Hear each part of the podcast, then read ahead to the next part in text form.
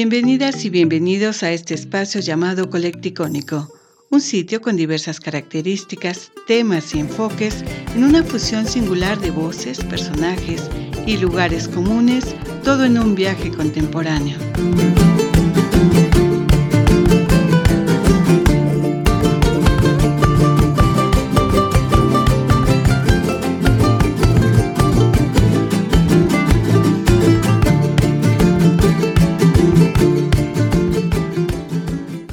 Bienvenidos a Colecticónicos. Se encuentra con nosotros Miguel Ángel Ramírez Santillán, artesano joyero de la ciudad de Toluca, y estamos platicando acerca de este trabajo que él desarrolla con plata, con piedras. Miguel Ángel, es muy interesante también este trabajo acerca de las manos nativas, un colectivo que despierta mucho interés, pero también es importante dentro de este trabajo artesanal que están desarrollando. Es un proyecto de vida para nosotros, ya que empezamos a, a crearlo desde un una profundidad espiritual, porque para la visión que he creado y que he obtenido, todo lo que empezamos a pensar empieza a crearse en el mundo espiritual. Primero las cosas surgen en el mundo espiritual como cuando nosotros venimos y a, base de esas creaciones en el mundo espiritual se viene a la parte física. Entonces eh, tardamos dos años pensando cómo a trabajar esa parte de manos nativas, qué es lo que íbamos a hacer. Y en un momento la visión para nosotros es contribuir a la sociedad nativa de pueblos originarios para poder distribuir y poder dignificar nuestro trabajo. Comúnmente eh, llegué a vender en la calle y cuando la gente ve tu producto en la calle es muy menospreciado a que si lo ve con una etiqueta en un aparador. ¿Cuál es la visión de nosotros como pueblo originario poder darle esa dignificación a un producto? Poder etiquetarlo. Y bueno a todo esto entonces queremos poder lograr crear una empresa productos mexicanos productos eh, incluso internacionales porque en toda América tenemos una gran gama de artesanías.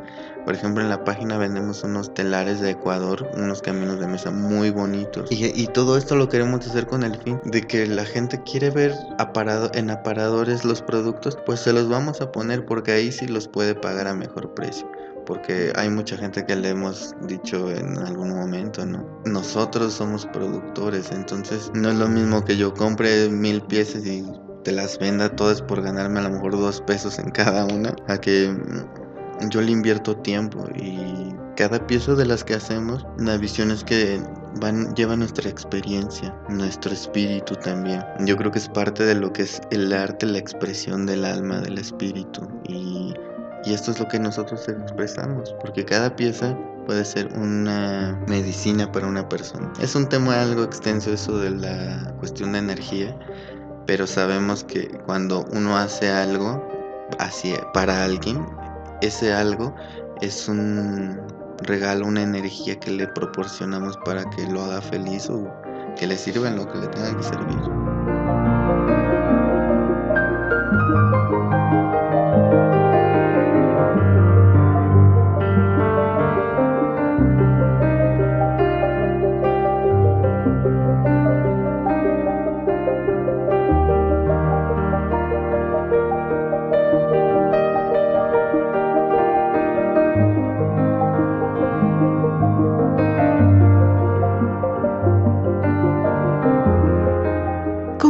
Aprenderíamos nosotros, a los que nos gusta este tipo de, trabajos, de arte, valorar lo que realmente es un, anillo montado en, en plata o valorar este trabajo? ¿Por qué menospreciamos la artesanía y si es arte le damos un poco más de valor?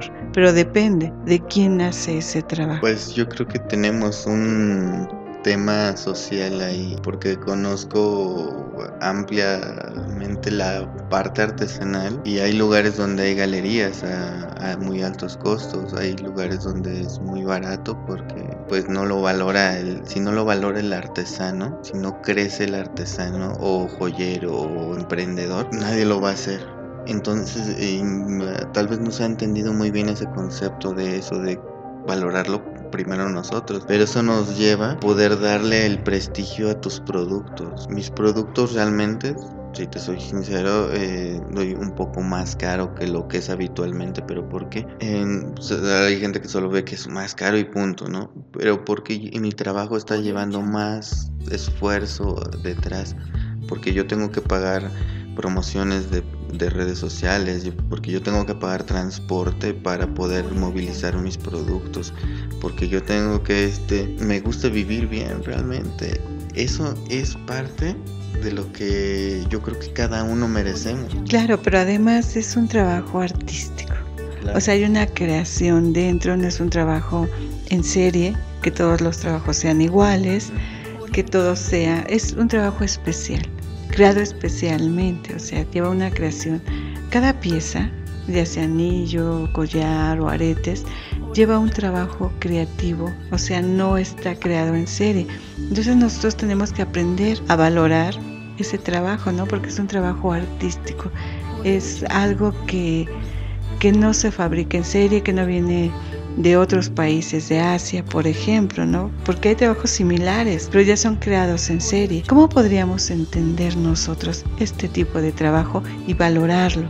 Ya, así sin, sin menospreciar el adjetivo artesanía como comento. Pues yo creo que hay varios temas ahí en respecto al valorar, porque una cosa yo creo que es importante es a veces nuestra formación. Nuestra formación es muy importante respecto a qué es lo que vemos. Si nuestros papás en algún momento nos inculcan el conocimiento a las cosas, porque a veces no nacemos a lo mejor con el gusto ya de la familia, ¿no? Pero si nos abrimos a poder explorar, yo creo que es bien bonito. Yo no conocía las piedras hasta hace 12 años. Cuando las conocí dije, wow, cuánta variedad, qué belleza, cómo crea esto la tierra, cómo el humano ha logrado buscar la forma de pulir una pieza de tal magnitud como para adornos y que hay cosas que se ven muy similares como comentabas, productos que vienen de fuera con algo que simula ser a lo mejor un cuarzo y es un cristal. Y la gente lo compra, ¿por qué? Porque desconoce que es algo sintético. O a lo mejor le gusta, eso es irrelevante. Hay gente que le gusta, he conocido gente que le gustan los cristales y bueno, está bien, ¿no? Es un gusto, cada quien. Y otra cosa eh, también que influye en el aprecio a nuestro trabajo a veces es la economía, porque a veces hay productos que no son tan costosos, pero sí he conocido gente que le llama la atención un cuarzo, a lo mejor no como tal como diga, ay, un cuarzo lo conozco, pero hay una atracción. La gente le llama y dice, ¿cuánto cuesta? Unos 100 pesos. Y hay gente que dice, bueno, le piensa entre comprarse eso o pagar su día de alimento de la familia, ¿no? Y a veces es límite de algunas personas y es una de las razones que me impulsa a poder este hacer manos nativas porque una de las ideas es poder capacitar a persona para que para que crezca su economía. A mí no me interesa ser el único en el mercado. Lo que me interesa es que haya una prosperidad en todos para que podamos hacer un flujo de, energía, de, dinero, de materia. Muy bien. Esto es importante porque al asociarse o al ponernos en un colectivo nos ayuda mutuamente. Sí, por supuesto. En la parte colectiva em, también es energía y la unión hace la fuerza. Eso es algo que nos ha faltado un poco en México porque hemos tenido una, una formación difícil. Y algo que decía Jodorowsky, las manifestaciones no sirven realmente. No, no nos van a hacer caso muchos caminando en la calle gritando cuando puedes empezar inculcándote a ti mismo y a tus hijos una mejoría en todos aspectos. ¿Ha habido